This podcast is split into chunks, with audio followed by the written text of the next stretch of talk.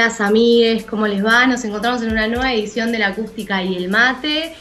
Y, como siempre, tengo el agrado de saludar a mis queridos compañeros. Hola Negro, ¿cómo andás? Hola Cami, hola Felipe, ¿cómo están? Bueno, ¿qué tal? Eh, la efeméride del día de hoy. Eh, Ay, qué serio. Sí, por favor, sí, vamos a sacarnos un poco la, la seriedad, por favor. La efeméride del día de hoy, yo creo que todos conocen a María Elena Walsh, ¿no? Sí, mi tía. Sí. Sí. Ponele. Ah, ¿es tu tía, Felipe? Sí, probablemente, viste que yo tengo. Tía Alejandra. Probablemente, sí. Sí, vos tenés varios varios eh, parientes de famosos, ¿viste? Tenés el, tropero Sosa que le vendió las mulas a San Martín. El tropero Sosa, eh, soy hijo ilegítimo de. Va, hijo no, descendiente ilegítimo de la familia Luro de Mar del Plata. ah, eh, ok. Ok. Pero para eso es en serio, ¿eh? podrías tener la mitad de Mar del Plata en este momento. Sí, sí, sí, sí. No estarías hablando con nosotros. No estaría en un monoambiente, no. Este. no estaría alquilando un monoambiente en, en la ciudad, en la cuarta de Mendoza. bueno, eh, Mariana Elena Walsh, para el que no la conozca, bueno, es eh, poetisa, cantante, compositora, dramaturga, pero nadie conoce o muy pocos conocen lo que es el costado deportivo de, su carrera, ¿no? de su vida, que es eh, que María Elena Walsh condujo por eh, largas horas el Torino número 3 de la hazaña argentina Nürburgring. No sé si conocen esa historia de los tres torinos que llegaron a Europa. Y siendo ella, con el Torino número 3, la que más kilómetros recorrió. Si bien el auto no... Sí, sí, la verdad que es un dato que muy pocos conocen, que está muy tapado, también creo por los medios. Por su condición de género, eh, seguramente. Y seguramente por eso de la época, ¿no?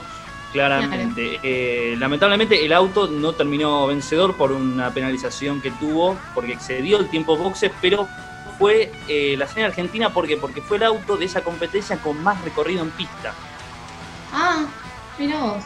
De ahí se inspira la de ahí se inspira la canción de ahí viene el doctor en su cuatrimotor, ¿no? De ahí viene. Ah, claro. Bueno, me encantó tu efeméride, Hola, ¿qué tal? bueno, me llamo Felipe, y como siempre se presenta el primero y el, no el segundo, me autopresento, soy Felipe y tengo una efeméride un poquito más seria, un poquito nada más. Eh, en 1952, un día como hoy, eh, nace un tal Glenn Hughes, calculo que se debe pronunciar así su apellido, eh, músico británico de las bandas de, por ejemplo, Violeta Profundo y Sábado Negro. Ah, me dijeron que no era Sábado Negro, era. Em, bueno, Black Sabbath y. Y Violet Purple, no, Deep, Purple. Deep Purple. Ahí Yo, pensé que tenía que ver algo con el, con Sabbath, ¿viste? No, no, chicos, nada que ver. ¿No? ¿No? Ah, no. nada que ver, nada que ver, nada que ver. Bueno, me encantó tu efeméride también. ¿Quieren que pasemos al tema de hoy? Por favor. Y el tema de hoy es originalidad y su puesta en escena. Esta sí es la calidad original y con el envase correcto. Este mensaje no es solo para usted, señor usuario, sino también para usted, amigo Video Club. Exija originales. Contamos con usted. Su contribución es la base de una industria legítima y sana de la cual usted será el primer beneficiario.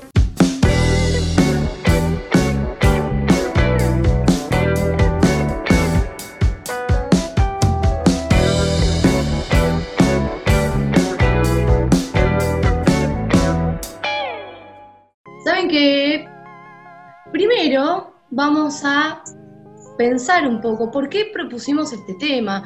Y mientras lo estábamos pensando, hay algo que, que no me dejó de venir a la cabeza, que es cuando se pone en escena algo y se construye un artista, creo que siempre lo que nos trae su artista está muy anclado en su, en su fantasía y que sin querer aunque sea un artista y aunque sea una puesta en escena, siempre hay algo muy propio y muy personal, pero que logra conectar con el resto.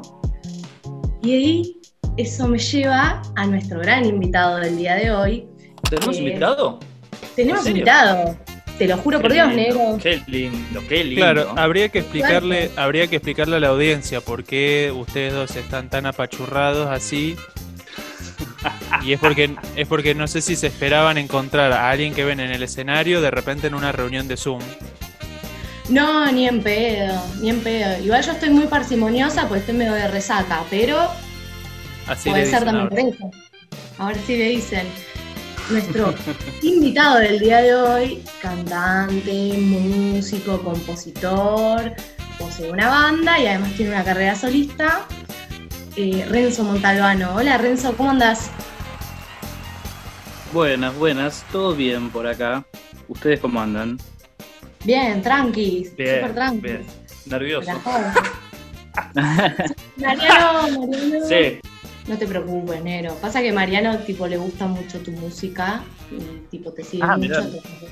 Sí, sí, sí. te fuimos a ver un montón de veces con tu banda, con Gati Video. Yo el año pasado te fui a ver cuando presentaste Potente, así que... Ah, bien, bien. ¿Cuál? ¿La, la, la vez esa, la acústica? Claro, el 16 de agosto, una cosa así, el año pasado. Mirá, me había olvidado esa. ¿Viste? Bueno, y creo que un poco el tema de hoy, no, ¿por qué propusimos este tema, no? Porque creo que vos eh, llenás a la perfección esta idea de la puesta en escena, que es algo que nos llama mucho la atención y creo que vos como artista lo sabrás explicar, la diferencia entre ser Renzo y luego lo que se te juega en el escenario y cómo llegaste a construir al artista que sos. Contame un poco sobre eso. Eh, bueno, eh, a mí eso siempre me llamó la atención de, de los músicos, de músiques. Este, siempre me gustaba más eh, ver shows más armados que, que, un, que una banda por ahí que se sube a tocar y, y listo. Como que siempre me, me- me aburrió un toque la, la banda que toca y se va y como que es un trámite. Que no te deja nada. Claro, o sí, o el que puede, el que puede te transmite eh, a través de lo musical y eso es hermoso. Eh, pero sí soy más partidario por ahí del show. Eh, siempre me gustó.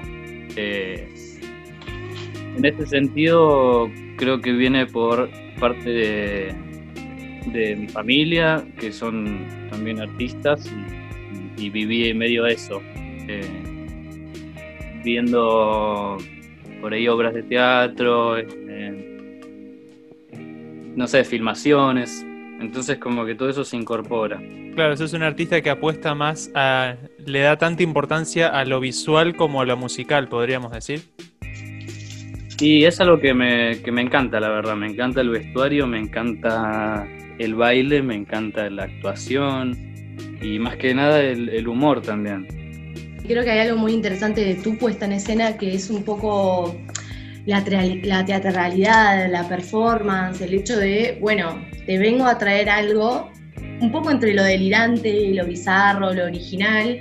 Y creo que, retomando un poco lo que dije, creo que hay algo fuerte como de, de la fantasía o de la exploración personal que se pone en juego. ¿Vos pensás que sos el mismo Renzo arriba que abajo del escenario? Mm, No, sabes que lo, a veces lo charlamos con los chicos de, de Gativideo porque nos pasa algo raro desde, desde el principio de la banda, eh, que se fue dando por, por las experiencias igual también, eh, que viene siendo esto de, de cuando nosotros arrancamos teníamos tipo tres temas como mucho, después metíamos covers horribles de, de cosas que nos parecían horribles.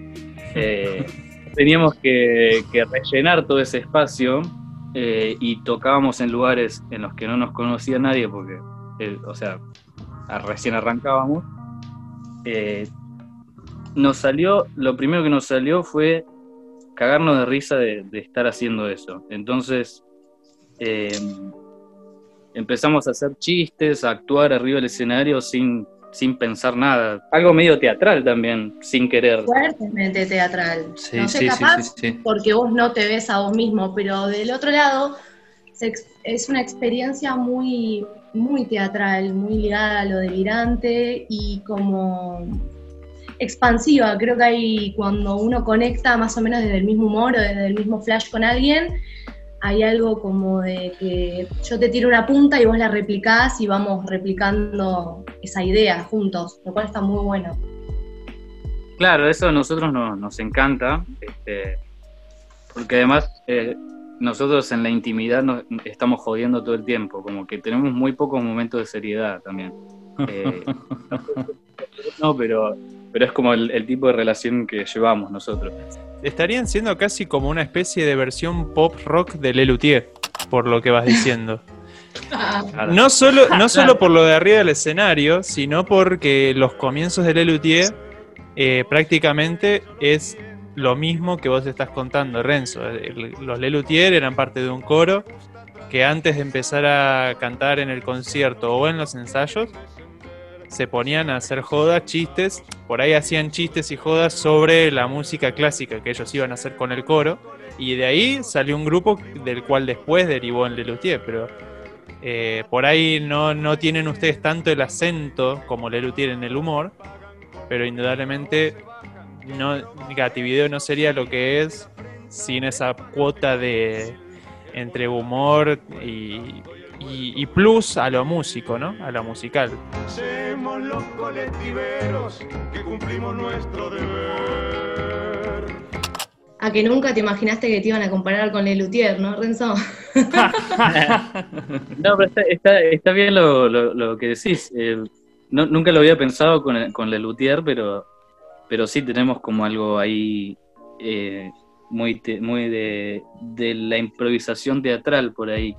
Y eso que, o sea, ninguno de los cuatro hizo teatro ni nada, pero...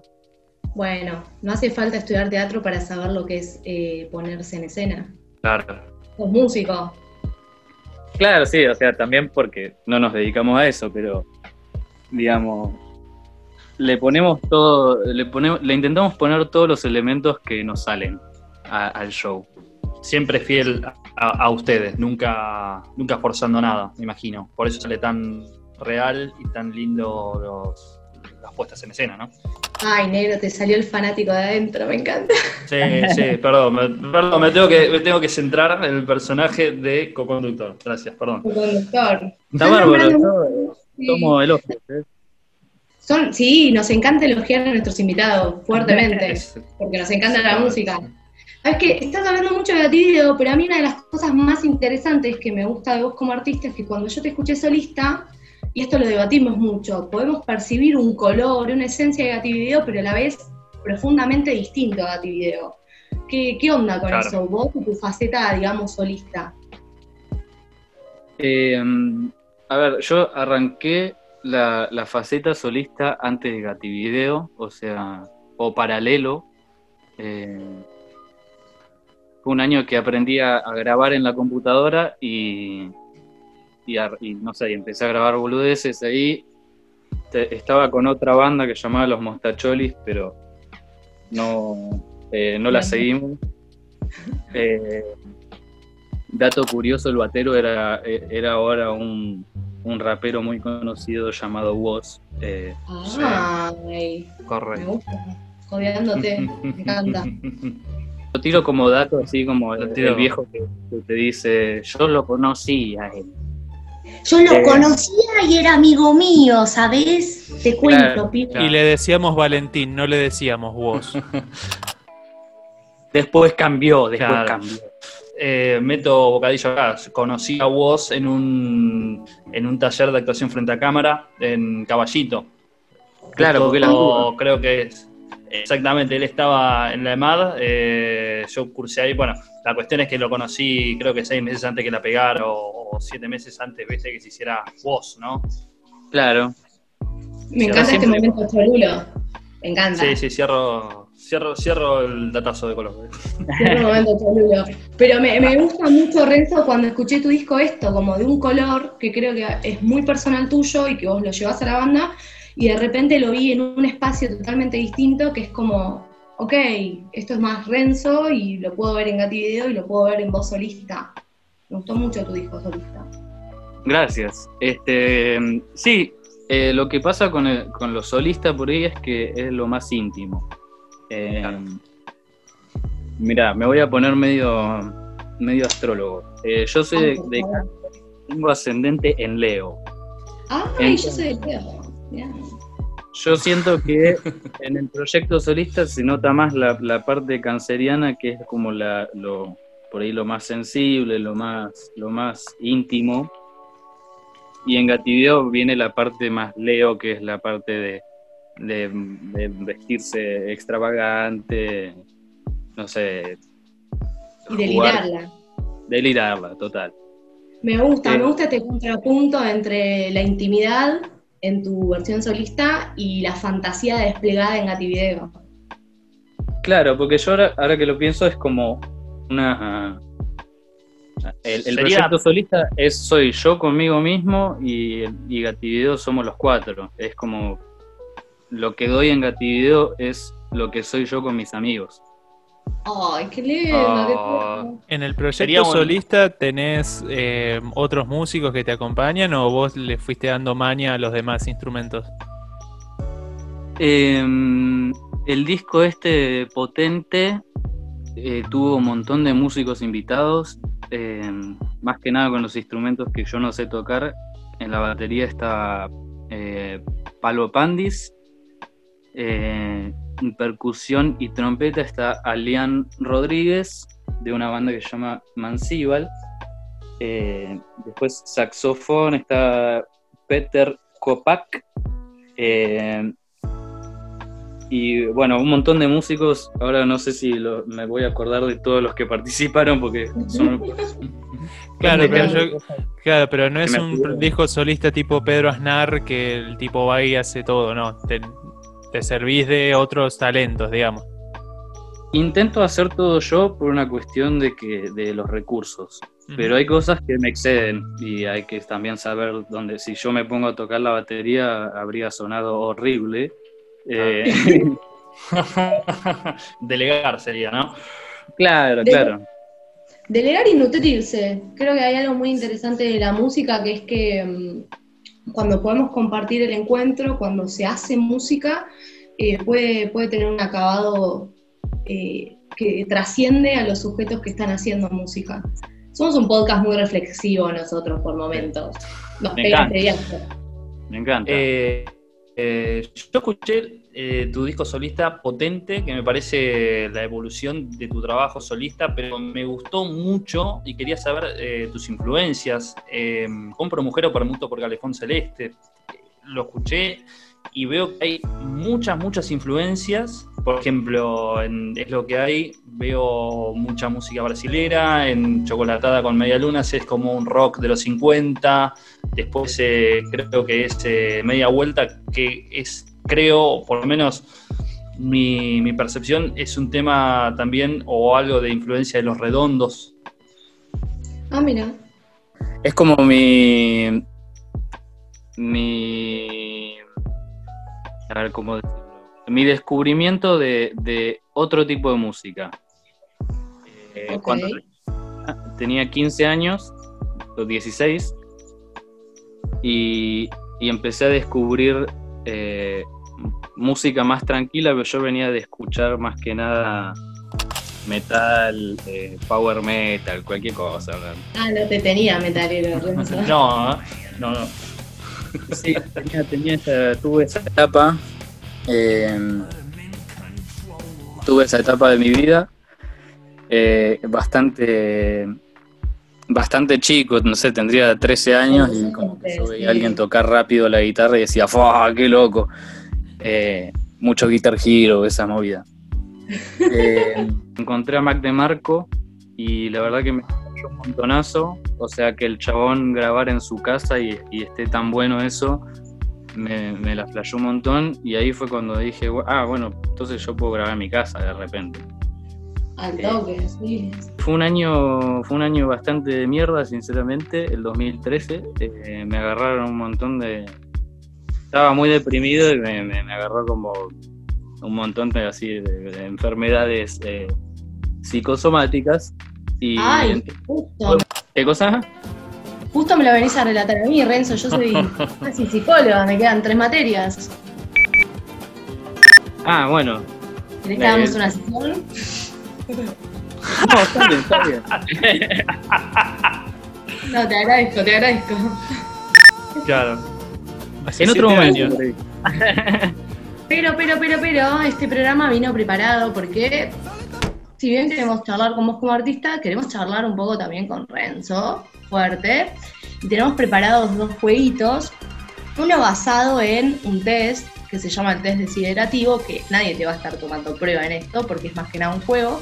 Y el juego arranca un poco así. Te voy a tirar una fácil, que es la que siempre se hace, que es, si tuvieras que elegir un animal, ¿cuál serías y por qué? Uy, muy buena esa. ¿Viste? Em, me encanta, me encanta el ocio. Creo que sería un un oso perezoso, algo así. Ah. Oh, algo que no, que no, que no haga nada. Te diría un pajarito porque me gusta, me gustaría mucho volar, pero la verdad es que no, me siento identificado con los pajaritos. Alta eh, paja volar. Claro, claro. Prefiero, prefiero ser algo más sedentario, algo que la queda ahí. Más tranqui, te veo así como con una energía muy relajada, está todo piola me tomó mi tiempo. Sí, no sé si está bueno, pero, pero vivo muy relajado, la verdad. Muy. Me chupa un huevo todo. Y sí, ¿no? Un poco te tiene que chupar un huevo las cosas como para que algo te importe. Un poco. Y yo creo que sí. Chicos, ¿ustedes tienen alguna, alguna frasecita? ¿Ustedes habían pensado algo así? Es más complicada por ahí. Si fueras eh, un equipo, un dispositivo, un artefacto de una sala de ensayo. Todo lo, que, todo lo que entra en una sala de ensayo, desde instrumentos, eh, pedales, consolas, aire acondicionado, eh, puertas, paneles acústicos, todo. ¿Qué serías? Mm. Mm. Lo tengo que pensar. A ver, o sea, ¿en qué, en qué, ¿a qué te referís? ¿Tienen una actitud? La, No, no, no. una función. La impronta se la das vos, ah. querido Renzo. Claro, ¿cuál, ¿qué te gustaría hacer? ¿La consola? El... Eh, no, la consola, la, consola está muy. Tiene mucho laburo, me parece. Eh, por ahí sería no sé, ¿eh? a ver, eh, un micrófono por ahí, algo así. Ah, ¿Y por qué? No sé, me, siento identificado por ahí con el... ¿Para expresar? Puede ser, como sí, me, me gusta mucho como el tema, la voz y todo eso. Ahí va. Me gusta igual, eh, banco sostener las respuestas que sean un no sé, profundamente. Porque así la terapia dura más. No, claro, porque así la terapia dura más, claro, y cobro más, ¿viste? Claro, claro, claro. Es la fama que me hace. ¿Vos, negro? ¿Qué opinás? Eh, la mía más banal, pero si tuvieras que ser algún tipo de combustible, ¿cuál serías? ¿Nasta común, Nasta premium? ¿Diésel común o diésel premium? Desconozco cuál es la función de, de un Vin Diesel y de, y de una normal. Pasa por Shell y completa tu colección Ferrari. Bueno, Renzo, yo te voy a hacer una pregunta que no sé si será incómodo o no, pero bueno, siempre viene al caso porque estamos viviendo un momento inédito de la existencia. ¿Qué onda la cuarentena? ¿Qué onda seguir haciendo música en el encierro? ¿Qué onda seguir eh, eh, estando en el ambiente y seguir tocando? ¿Cómo te la estás rebuscando con eso? Em, mira, estoy medio bloqueado, sinceramente, eh, con, eh, con, todo el tema de la pandemia.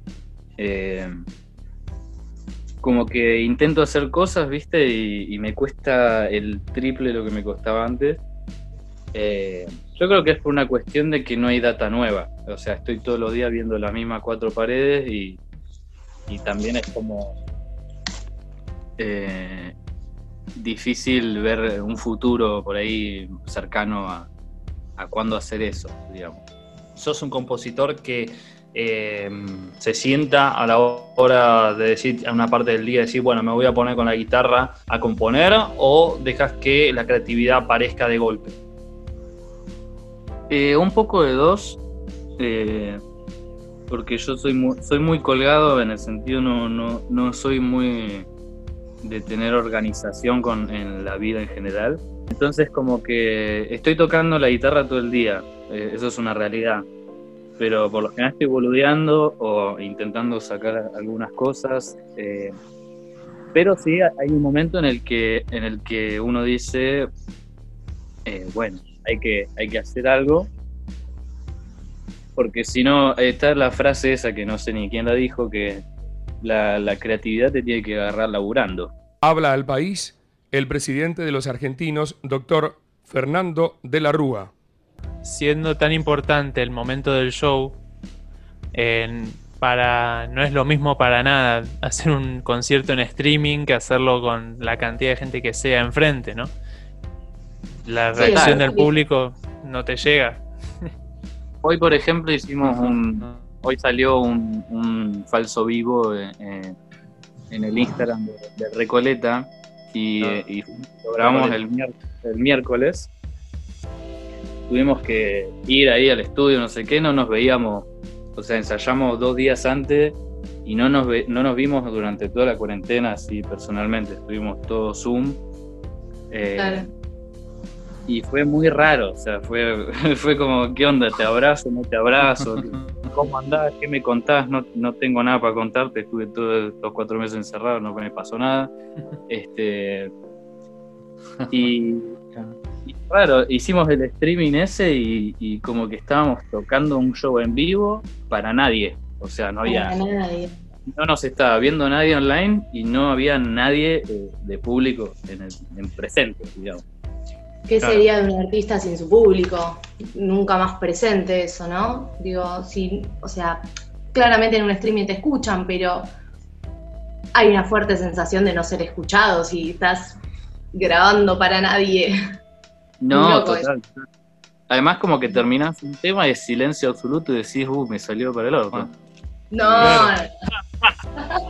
Claro. Último juego, y después podemos seguir eh, charlando, pero este es un juego que me encanta, que es así. Nosotros tenemos que adivinar y vos nos vas a contar dos verdades sobre vos y una mentira sobre vos. Y tenemos que adivinar cuál es la mentira de lo que nos estás contando. Ajá. Ajá. O sea, da- datos míos, digamos. Claro, nos tenés que dar, nos, nos tenés que dar tres afirmaciones, de las cuales dos son verdad, una es mentira, no nos decís cuál es cuál. Y Claro. nosotros eh, adivinamos y el que gana se gana un par de entradas para Gativideo cuando toquen. Sería algo como, eh, me llamo Renzo, tengo eh, cinco brazos y, y vivo en, en un departamento. Para algo mí así. es mentira que tenés cinco brazos, la tiro, ¿eh? No, equivocada. eh, la, Capaz la que, es que- mentira es que vivo en un departamento porque yo vivo en una mansión.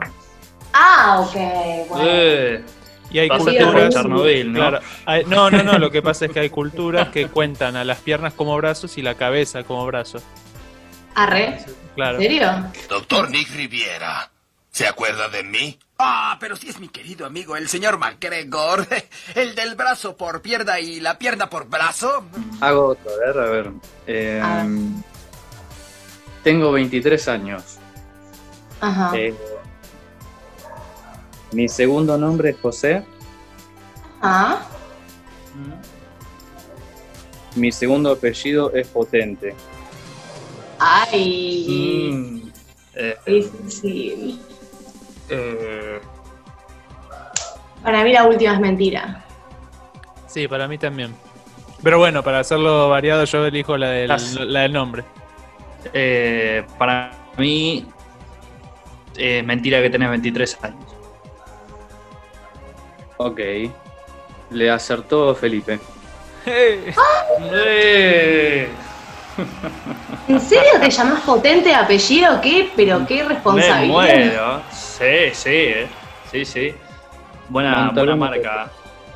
Montalbano potente, buena, buena marca. Marca de Buena auto. marca. Prepárese para disfrutar de un auténtico espectáculo deportivo.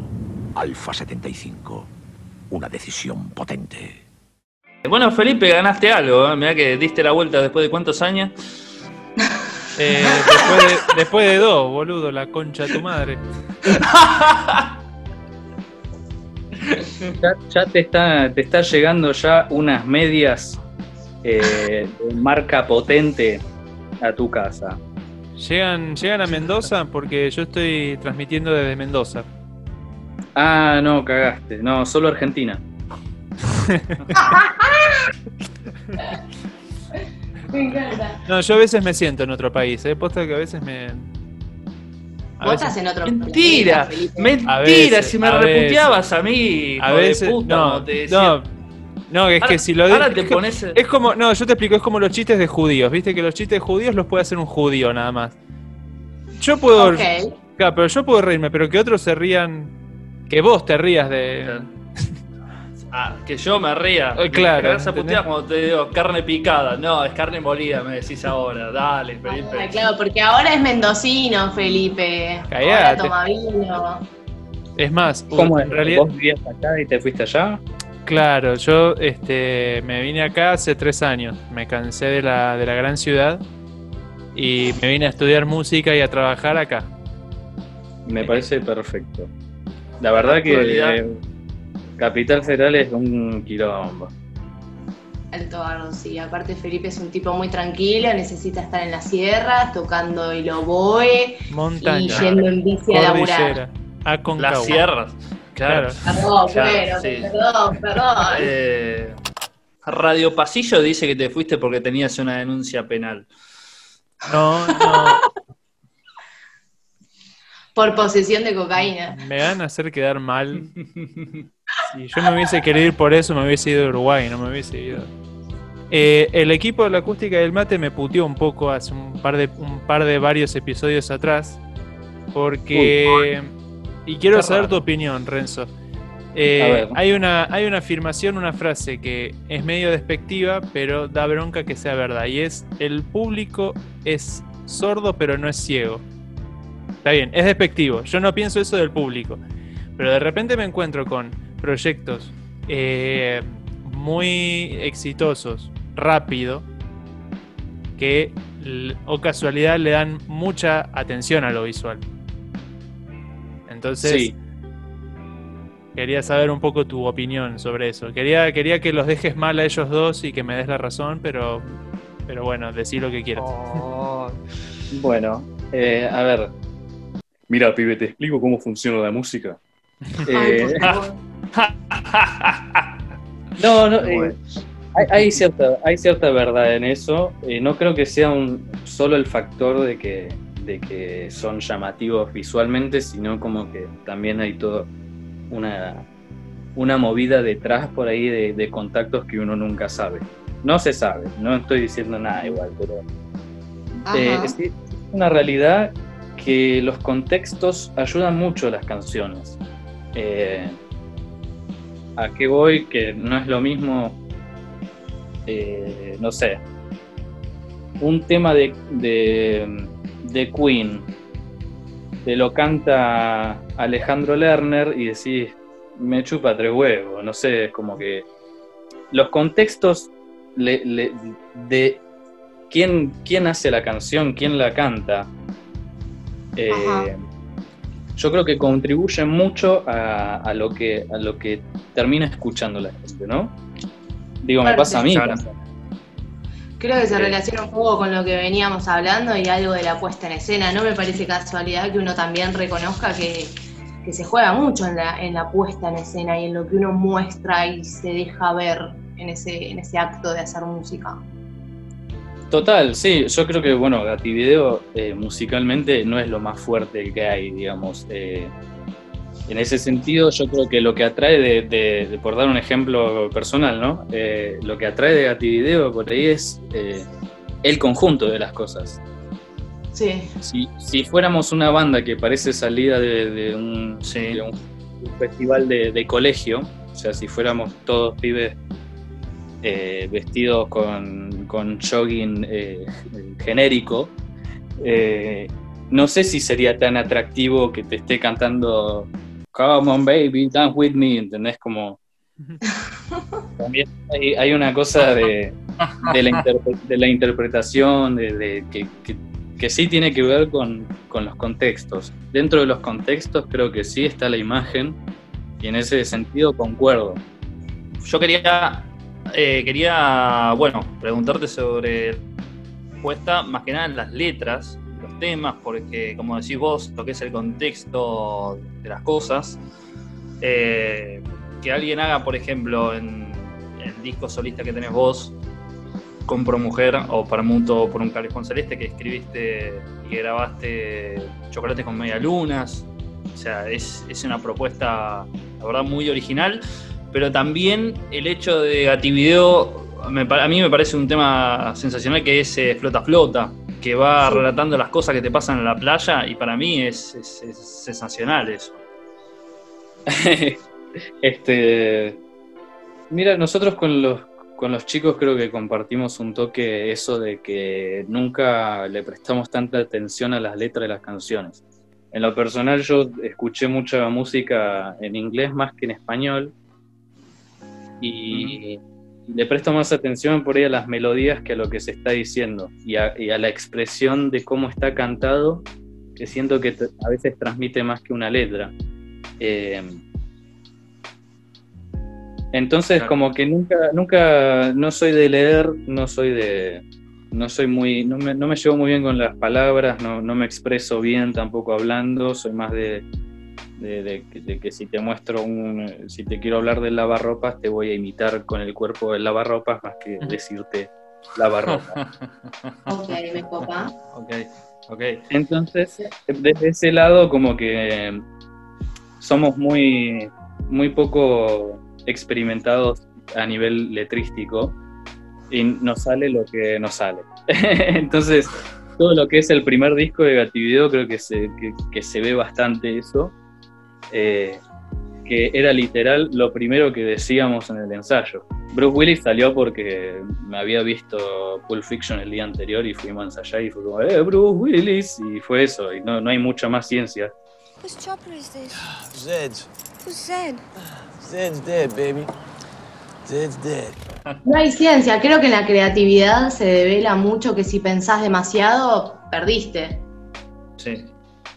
Y yo sí, mucha gente no concreta cosas porque le da vuelta y dice, ay, le falta, esto no está perfecto, y no sé qué. Estéticamente no va, claro, sí, estéticamente. Hay una frase muy replicada en mis pagos que es, eh, donde pienso no soy, y soy donde no pienso o está un poco reversionada, pero va por ahí. Renzo, para un o un artista que está comenzando, ¿cuál sería tu consejo? Ajá. A ver, mm, yo creo que el consejo siempre es eh, que sean que sean ellos mismos. Eh, suena re cliché, pero es, es, la realidad. O sea, nunca hay que compararse con nadie. Porque si vos te empezás a comparar, empezás a hacer cosas que a vos no te gustan y que están forzadas y entonces no van a estar buenas. Y siempre vas a quedar más atrás con vos mismo en ese sentido. Eh, hay que ser, hay que ser eh, verdadero, eso. Eh, la, originalidad viene de, de, uno mismo. Y es lo que hay que hacer es plasmar lo que uno ve, digamos. ¿A qué voy con esto? No, que nadie, nadie te va a entender a la primera lo que quieres decir. Porque quizás ni, ni vos te entendés a la primera. Entonces, lo que hay que hacer simplemente es hacer. Esas naves espaciales van a salir de la atmósfera, se van a remontar a la estratosfera y desde ahí elegir el lugar a donde quieran ir. Y mandarle para adelante. Saber que es un camino muy largo porque la música aquello es un quilombo, en el, más eh, depende de dónde venís también, ¿no? Hay gente que la tiene más fácil, hay gente que la tiene más complicada, es una realidad, pero que siempre venga desde una necesidad eh, y que no sea la necesidad de tener dinero, porque estás en el rubro equivocado. y sí. ¿Y le darías algún consejo de cómo formarse? a quien recién empieza en la música? Digo, ¿lo mandarías con algún tipo de profesor particular o alguna institución o algo así? ¿O, cómo, qué le dirías? Yo creo que cada uno también tiene su método de, aprender. Eh, cada uno sabe, sabe por dónde ir. Eh, hay, que, hay que ver también qué te sirve y qué no te sirve. Eh, yo he ido bastante, no sé, fui a algunos profesores de piano, algunos, algunos me dieron más data que otros, pero siento que muchas veces aprendí más tocando solo en mi casa que, de otra manera. Eh, y quizás eso a otra persona no le sirve, así que creo que no hay un solo método para, para las cosas. Sí que estudiar siempre viene bien, eh, de ahí hay, eh, hay, que ver cómo, cómo estudiar, cómo te sirve, qué método te sirve, digamos. ¿no? Yo soy muy, soy muy anti, anti escuela en el sentido del profesor y, que las cosas son de una manera y eso siempre me, me la seco mucho, pero, pero a otras personas les sirve un montón. Pero bueno, siempre está en uno, aprender o no aprender, digamos. Piola, Blanco. Bueno, Renzo, yo te quería decir, la verdad me encantó hablar con vos, sos un tipo como muy relajado, ¿no? Hay algo de una vibra muy eh, amena que me copa un montón. Me gustó charlar con vos por fuera de lo que yo podía ver en el escenario. Claramente rompiste cualquier tipo de idea que yo podía tener al respecto y por eso me encanta profundamente. Claramente. Claramente, eh, gracias por venir a nuestro programa. ¿Vos cómo la pasaste? La pasé bárbaro, la verdad la pasé bárbaro. Muy lindo charlar con ustedes. Eh, hacen lindas preguntas e interesantes. Así que bueno. Sos bueno con las palabras, ¿eh? No sos malo con las palabras. Nah, soy malísimo. Pero. Sos bueno con las palabras. Escuchame, te lo dice una psicóloga. claro, paga, paga la consulta. Después eh, me, me, pasas el CBU. Creo que fue eh, la entrevista o el programa donde estuve más eh, desconectado es muy difícil, eh, siendo sincero, eh, poder expresar las emociones. Eh, Gativideo, por lo menos el año pasado, cuando la pega acá en Capital, eh, me acompañó mucho en ese año. eso es un tema personal. Por ejemplo, la primera vez que te fuimos a ver a Niceto, me fui al primer casting que hice. Yo soy actor, eh, siempre tuve mucho cagazo de, seguir, eh, bueno, parte de mi vocación. Quedé para mi primera obra de teatro. Después la segunda vez que te fuimos a ver al Conex, el día siguiente yo estrené mi primera obra de teatro. Así que es muy fuerte, es muy fuerte estar, bueno, hablándote. Y, y la verdad que, bueno, nada, muchas gracias por venir. Ojalá que te haya gustado. Eh, te esperamos de vuelta. Así que nada, la verdad que eh, sos un tipo, la verdad, eh, que rompiste, como dice Camila, todos los esquemas de la persona que yo esperaba encontrar. Sos un tipo muy mimoso, Mariano. Corta con tanta dulzura. Sí, la verdad que, en esta cuarentena aflora mi mimosidad, por así decirlo, si está patentada esa palabra. Le podemos contar a Renzo que en mi casa, en la casa de mis padres, Mariano se sacó la bota y rompió una lámpara para matar una polilla. bueno, eh, feliz. Yo, y bueno, yo este, también encantado, la verdad es que eh, es muy interesante hablar con alguien que está en el medio eh, con una presencia fuerte. Muchísimas gracias por tu tiempo, tu predisposición para estar acá. Este, esperamos también que, si te dan ganas de volver a, charlar con nosotros acá, lo hagas. Vamos a estar muy felices otra vez. Y este episodio... Cara, cara. claro, cuando se termine la cuarentena. En noviembre yo voy a estar por... Este... Ah, Felipe te aloja. Claro, Felipe te los aloja ya. Mendoza. Sí, sí, en, en ese monoambiente. Claro, en ese monoambiente. Mira que somos 30, ¿eh? Sí, no importa. Vamos. ¿Querés decir algo? Eh, sean felices, básicamente. Muy bien, muy bien.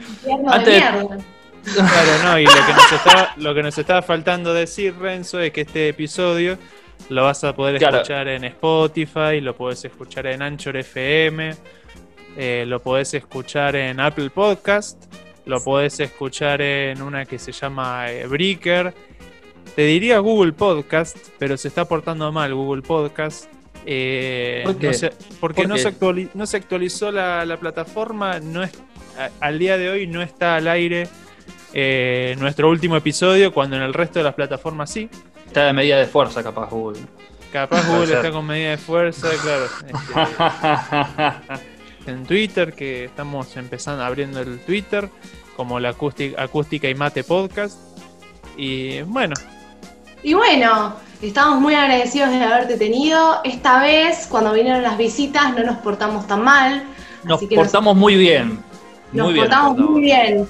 Así que bueno, te agradecemos de nuevo Renzo, escúchenlo, síganlo en Spotify, eh, Renzo Montalbano en su faceta solista y si no con Gati Video y nos escuchamos la semana que viene. Chau, chau. Chau, chis.